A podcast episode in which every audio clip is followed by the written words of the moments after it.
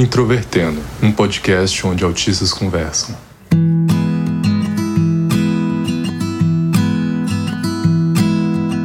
Um olá para você que é ouvinte do Introvertendo, esse podcast é feito por autistas para toda a comunidade. Meu nome é Thais Moskin, eu sou autista, tenho 29 anos e fui diagnosticada em 2018. E hoje eu vou ser host desse episódio. Meu nome é Mariana Souza, eu fui diagnosticada em 2019 e eu tenho só 10 animais em casa. Eu acho que sou a pessoa ideal para participar desse episódio hoje. Oi, pessoal, sou o Paulo Alarcon, diagnosticado com autismo em 2018 e eu tenho praticamente um zoológico em casa com 12 cães, 8 gatos e uma calopsita. Meu Deus. Muita coisa. Bom, e eu tenho hoje em dia só um gato em casa, já tive bem mais do que isso, mas aqui em casa aparecem muitas coisas diferentes que não são os meus animais de estimação. E você pode encontrar a gente no Facebook, Twitter e Instagram, procurando por Introvertendo, além do nosso site, o introvertendo.com.br.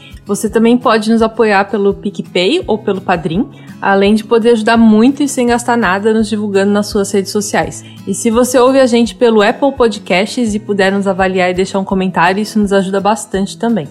O Introvertendo é um podcast feito por autistas com produção da Super Player Company e hoje a gente vai falar um pouco sobre animais de estimação.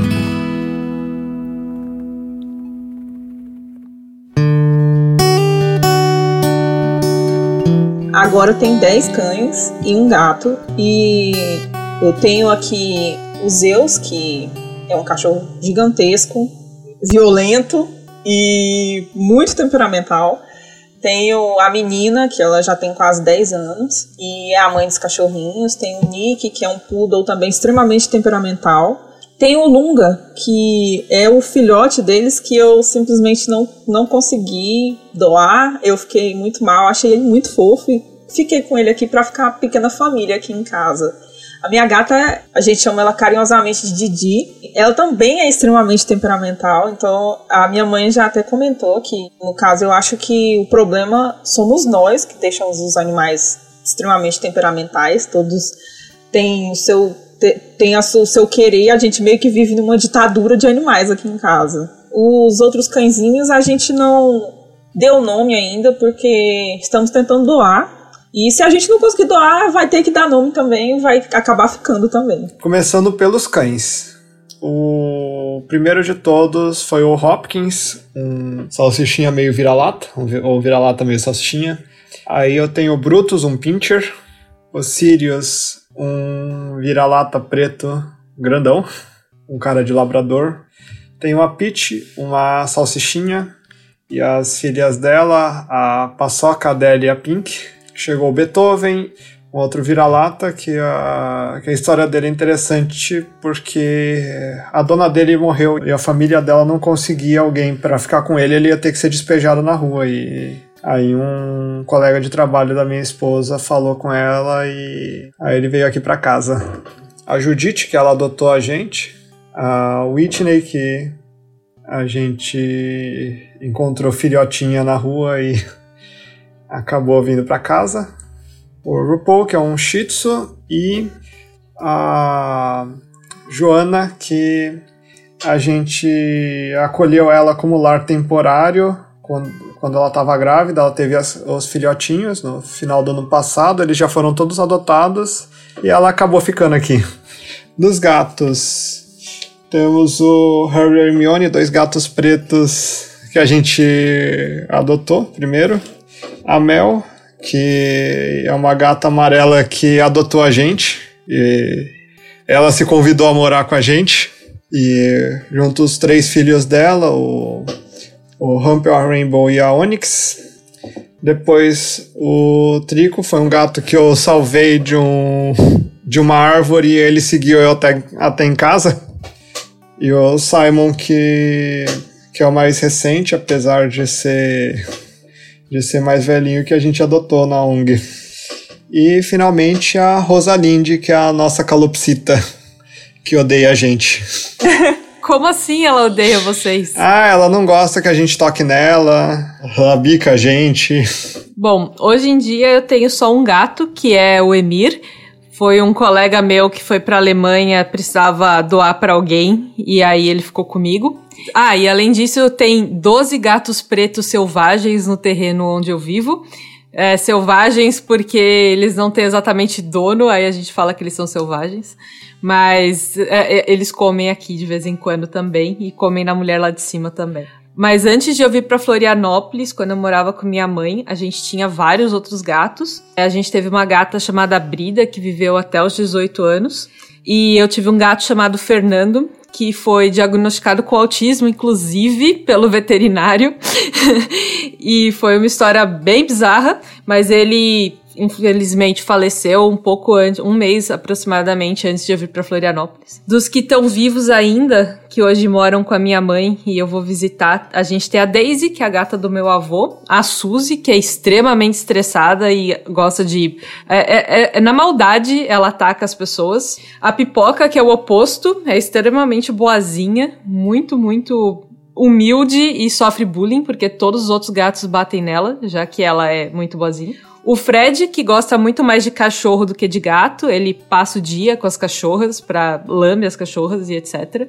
O Bayer e a Chica, que são um casal, ele é bem branquinho, ela é bem pretinha e eles ficam juntos pra todo canto. E a Alice, que tem uma das patas atrofiadas, a gente pegou quando ela tava prenha e conseguimos cuidar dela depois, já que as pessoas não costumam gostar de gatos é, com deficiências físicas, né? Infelizmente temos vários preconceitos por aí. E vários desses aqui também foram essas histórias que nem o Paulo comentou de, de adoção, do, de gato aparecendo em casa, ou tinha uma caixa cheia de gatinho que a gente pegava para encontrar pessoas que quisessem cuidar deles. E aí ficavam alguns e a gente cuidava no final. Então todos os meus são adotados também. Então agora vamos falar de coisas mais sérias, depois a gente volta para as nossas histórias com os nossos animais. Queria que vocês comentassem, pessoal, sobre as terapias assistidas com animais no contexto do autismo, porque a gente sabe que existem algumas dessas e que, claro, depende muito de, de qual é o, o caso da, de cada pessoa, né? Mas o que vocês podem comentar sobre isso? As terapias assistidas por animais, elas começaram já há bastante tempo, se não me engano, na década de 80. A princípio eram aplicadas para autistas severos e as primeiras terapias foram com cavalos, mas depois isso foi expandindo para vários outros animais, como cães. Já, já se fazem terapia com muitos tipos de animais diferentes tá? em vários contextos. E mesmo que não seja um animal próprio para terapia, né, que a maior parte deles são treinados para isso, é muito comum ter benefícios, como cães que aprenderam a impedir os donos de se autoagredirem durante crises, por exemplo, entre outras questões. É, eu não sei se vocês já conviveram também com cães guia, né? Que eles são muito bem treinados e conseguem perceber situações de risco. Então, evitar que o seu dono, o seu companheiro, como preferirem, se coloque mesmo em uma situação ruim.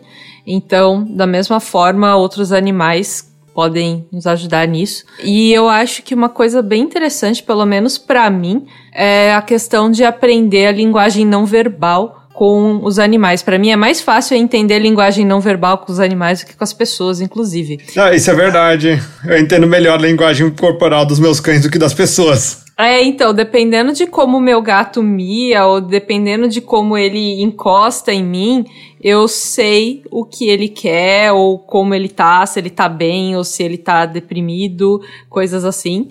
E para mim é mais fácil perceber isso neles do que nas pessoas eu já não consigo entender. É, é uma coisa que me frustra muito. Eu não consigo entender a linguagem dos animais. É, eu fico sempre prestando muita atenção porque a minha mãe é realmente muito boa nisso.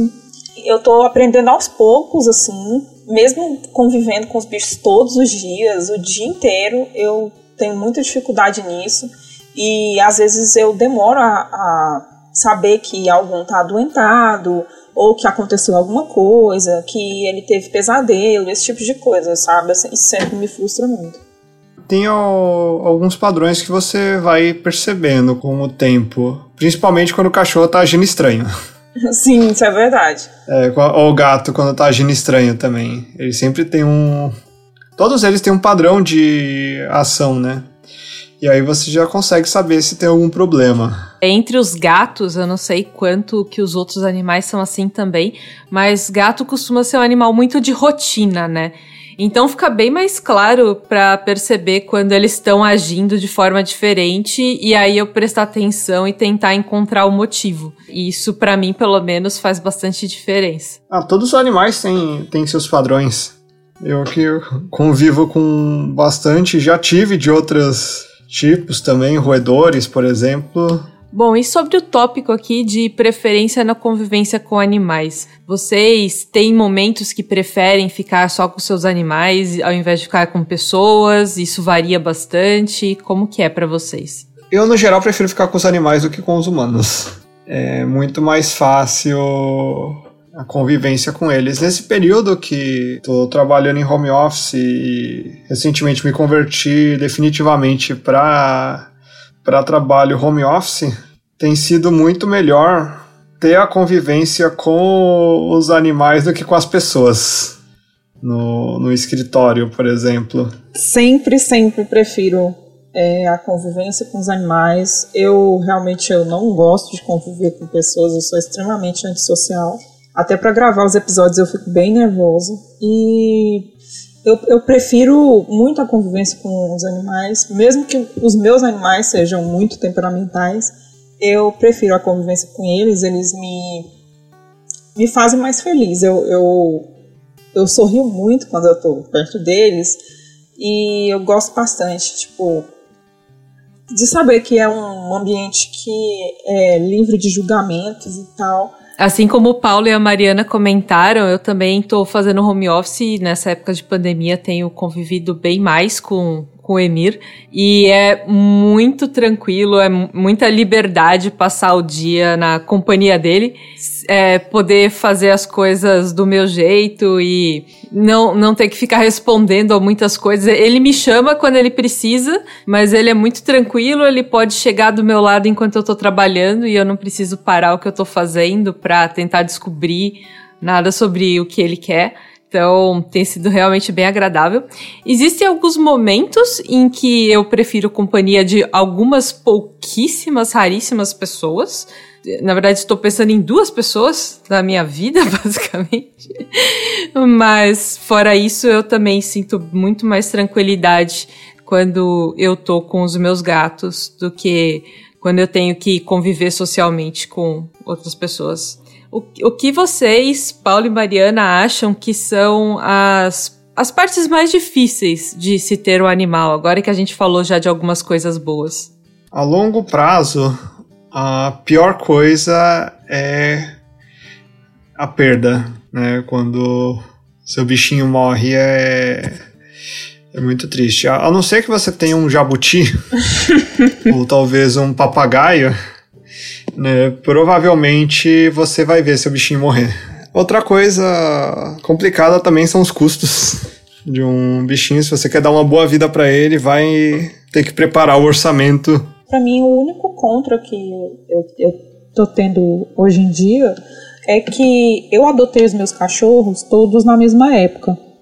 E dois deles já eram adultos quando eu adotei. Então eu não tenho ideia de qual a idade deles agora.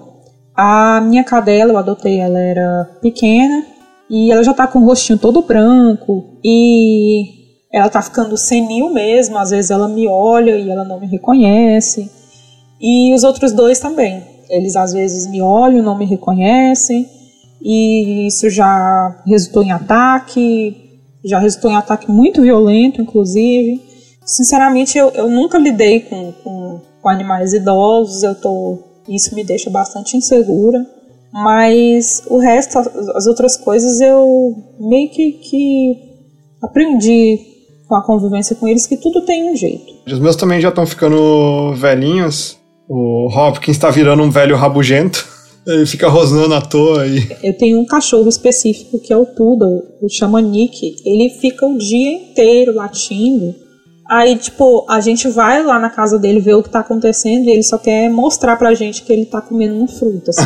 ele guarda uma fruta e aí, porque no, no meu quintal tem árvore, ele guarda a fruta e late o dia inteiro. Aí você vai lá, o que foi? Aí ele vai lá e come a fruta na sua frente, numa animação. Ou às vezes ele olha para a árvore e ele vê uma fruta madura lá na árvore e ele, ele grita, grita, grita até você ir pegar, sabe? Só que às vezes você não acha e ele continua gritando. E, e nossa, é muito assim. Às vezes eu tenho. eu tenho mais medo é, por conta de vizinho, de alguém fazer alguma coisa, porque ele realmente late muito e ele late bastante alto. E eu fico bem preocupado, mas assim, já tem quatro anos que a gente mora nessa casa e até hoje ninguém nunca reclamou, então. Outro aspecto que a gente colocou aqui como um ponto de dificuldade quando se tem um animal é a sujeira. Nem sempre é, o, o animal vai fazer sujeira de fato, né? Então, se você tem uma casa com quintal, possivelmente eles vão usar o banheiro no quintal e coisas do tipo. Mas de qualquer forma é algo a, a se considerar. Quem vai adotar ou pegar um animal, cuidar dele, vai precisar muito provavelmente limpar a sujeira de um banheirinho, de um jornal. E também tem as sujeiras que eles trazem para dentro de casa, né? Meus gatos às vezes caçam. O Emir outro dia caçou é, lagarto, passarinho, mosca e ele traz. Às vezes deixa uns pedaços de bicho dentro de casa que eu tenho que ir lá e limpar depois. Às vezes ele come também, é, varia um pouco. Às vezes eles trazem de presente, inclusive, é. né? É, pelo menos eu, eu já li isso e, e, já passei por coisas assim de o gato trazer, sei lá, um rato e deixar na, na cama do lado da sua, sei lá, do seu lado e olhar para você e como se estivesse te dando alguma coisa muito legal. Tipo, eu cacei isso aqui, toma. A primeira coisa que, que vem quando se fala de bicho é, é o amor que eles têm, né? A, a devoção, principalmente de cachorros, que a qualquer momento você. De alguma forma eles percebem quando você não está bem, quando você precisa de algum apoio. Ou eles também só tentam o tempo todo querer conseguir sua atenção e às vezes vem na hora certa. Eu vejo muito as pessoas falando so, sobre isso com cães, assim, mas eu vejo a minha gata, meu Deus, ela é e assim, a minha gata ela não é muito apegada a mim, ela não gosta muito de toque, nem nada desse tipo de coisa.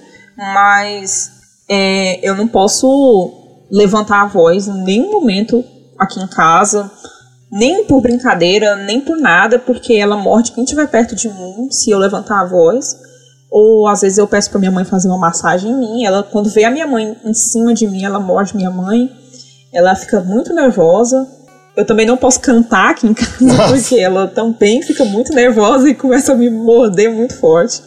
Esses, esses dias também eu tava saindo com o meu cachorro, meu cachorro maior. E ele é, um, ele é um Sharpei adulto, ele é bem grande e forte. E dois cães atacaram ele. No momento que eles começaram a atacar o meu cachorro, eu e minha mãe, a gente se jogou em cima do nosso cachorro e levou. Eu, eu fui mordida, fui atacada pelo cachorro, fiquei sem andar muitos dias. E eu não me arrependi, não me arrependi de nada. Meu cachorro também ficou muito machucado, mas assim, é, a gente não, não pensou nem meio segundo para se jogar para proteger ele, em nenhum momento assim e eu achei isso muito forte. Uma coisa que foi bem importante na, na questão da companhia foi em 2016 eu fiz a compra da minha casa no final de 2015, então em janeiro de 2016 eu vim morar aqui. Eu encontrei lá no bairro onde meus pais moram, que eu tinha ido passar o, o ano novo com eles, o Hopkins na rua. Ele estava lá abandonado, né? Então peguei ele e no final trouxe ele para casa junto comigo. E foi uma das melhores decisões que eu tomei, porque cerca de três meses eu morei completamente sozinho na casa. E a companhia dele foi muito importante para não, não perder a sanidade mental. É, logo que começou a pandemia, eu tinha pego o Emir poucos meses antes, eu acho que um mês e meio antes aproximadamente. E foi bem importante também ele estar tá comigo. Apesar de que a casa quase explodiu por causa dele, bem literalmente, porque ele conseguiu abrir duas bocas do fogão enquanto eu dormia e aí soltou gás na casa inteira.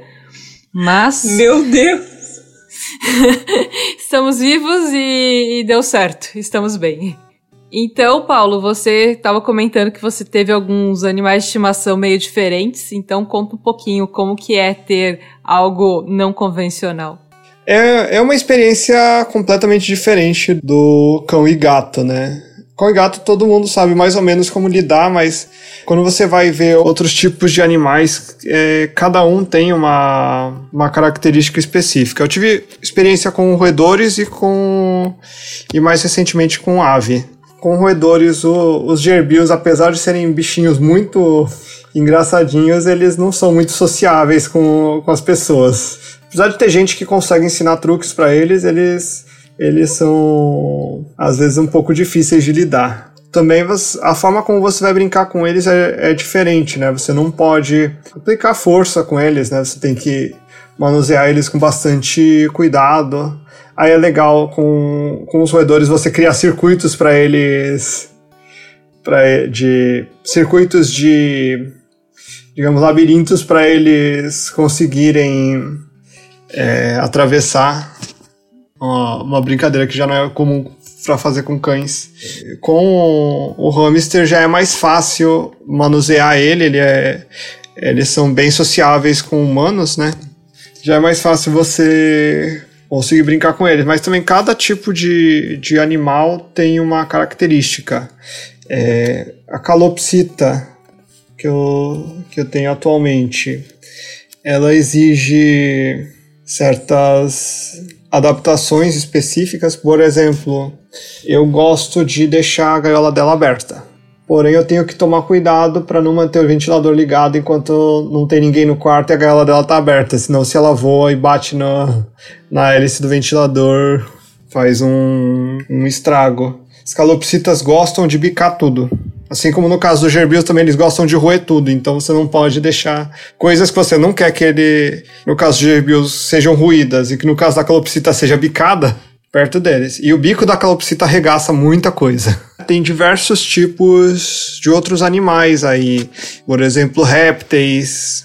E uma recomendação que eu, que eu tenho para quem deseja pegar um animal que não é convencional é, primeiramente, pesquise tudo que você puder sobre o, sobre o animal, sobre a alimentação do animal, os hábitos dele, antes de comprar. Além disso, faça uma pesquisa séria sobre como identificar se seu animal está bem ou está mal. E tente ver a questão de veterinário por perto.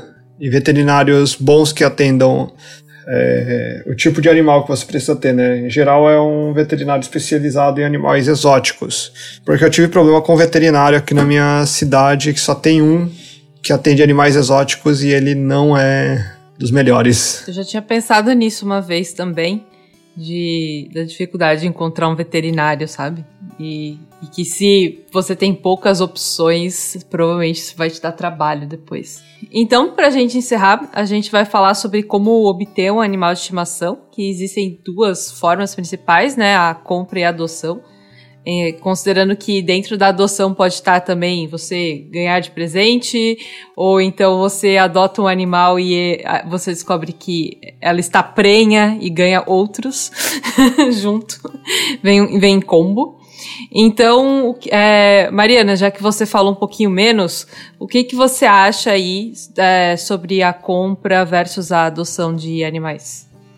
Cara, adoção. Adoção, adoção, adoção, adoção. Eu acho compra de animais uma coisa absurda que não consegue entrar na minha mente em nenhum momento, sabe? Não, não consigo conceber que para você amar um animal, você tem que dar R$ 1.500 nele, sustentar uma cultura, um negócio absurdo, uma coisa que é absurdo em todos os, os, parâmetros, em todos os detalhes, assim, desde o momento do nascimento daquele cachorro, a mãe dele já foi torturada, o pai dele já foi torturado para que ele pudesse nascer, isso é uma coisa que vai continuando infinitamente. A adoção é essencial para mim, é a única forma de você ter um animal de maneira correta. Eu não considero a compra em nenhum momento. Eu vejo Instagram de, de protetores de animais e tal, até protetores locais mesmo. Eles. O quão, o quão as pessoas segregam os bichos é impressionante. É um animal que as pessoas simplesmente recusam, ah, porque ele tá faltando uma orelha, ah, porque ele tá muito velho, ah, porque é macho, ah, porque é preto. Eu tô sofrendo isso agora com os meus cachorros, porque eu tô conseguindo adoção para todos, menos pro marrom. Todos os outros são branquinhos e consegui adoção muito rápido, mas há uma cadelinha que é a mais inteligente, que ela é a mais carinhosa. Mas aconteceu que ela nasceu marrom e as pessoas simplesmente não querem, elas não levam em consideração se o cachorro é inteligente, se o cachorro é educado, se o cachorro é engraçado, se ele gosta de brincar. E isso é um absurdo. É literalmente um, um absurdo para mim. É uma das maiores violências que existem é você, você considerar comprar um animal para ele te fazer companhia. Eu tenho uma opinião assim mais moderada sobre a questão da adoção versus compra. Tudo depende do que você deseja, né?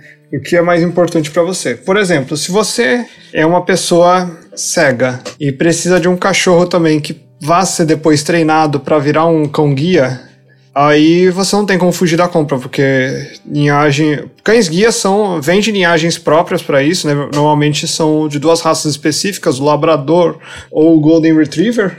E, e eles são treinados, eles já nascem de certa forma com instinto para isso, mas são treinados rapidamente, né?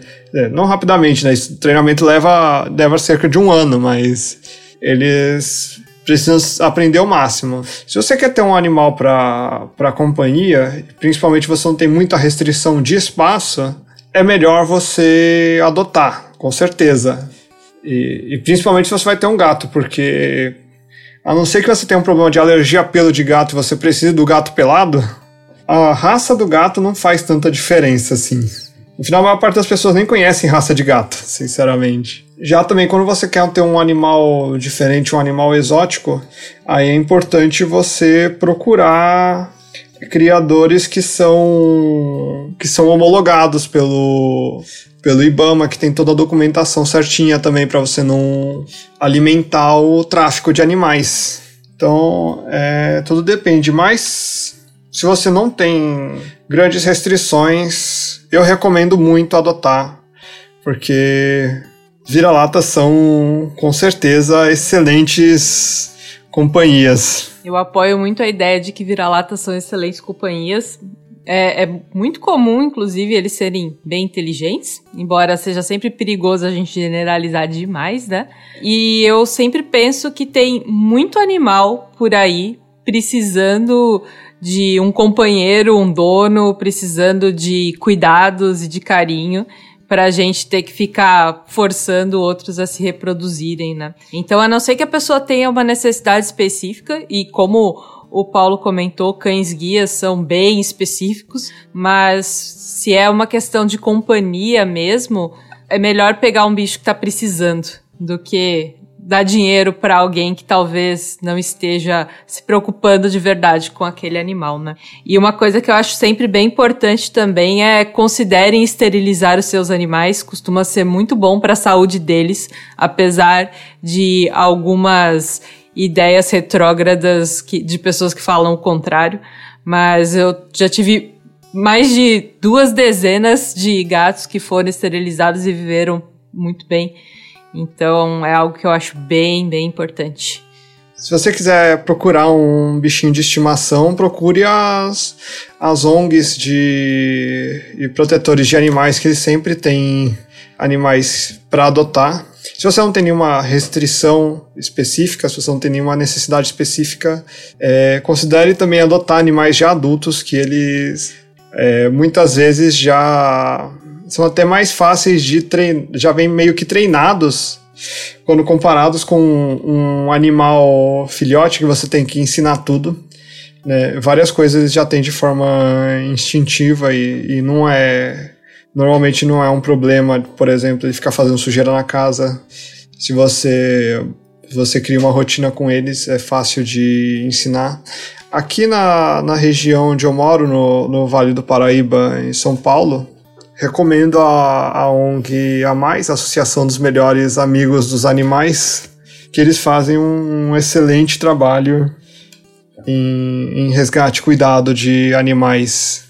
Aqui em Goiânia, nós temos muitas ONGs, principalmente é, elas são muito fáceis de encontrar no Instagram, que é onde eles colocam as fotos dos animais. É, geralmente eles colocam antes e depois, quando o bicho foi resgatado, e agora quando ele está para adoção. E tem uma ONG que é a mais relevante, assim, quando se trata de adoção de animais, que é o Vida Lata, que ela é muito grande aqui em Goiânia e eles têm todo tipo de animal, é, toda espécie, idade, para você adotar. E eles são muito legais, eles geralmente respondem bastante rápido e a triagem deles é bem confiável. Então, eu indico. Eu não sei dizer se todas as, as prefeituras possuem um programa de adoção, mas muitas, pelo menos, de cidades maiores possuem seus programas de adoção e os animais que vêm de lá costumam já ser esterilizados, vacinados. Então, costuma ser uma boa forma também de encontrar o seu bichinho.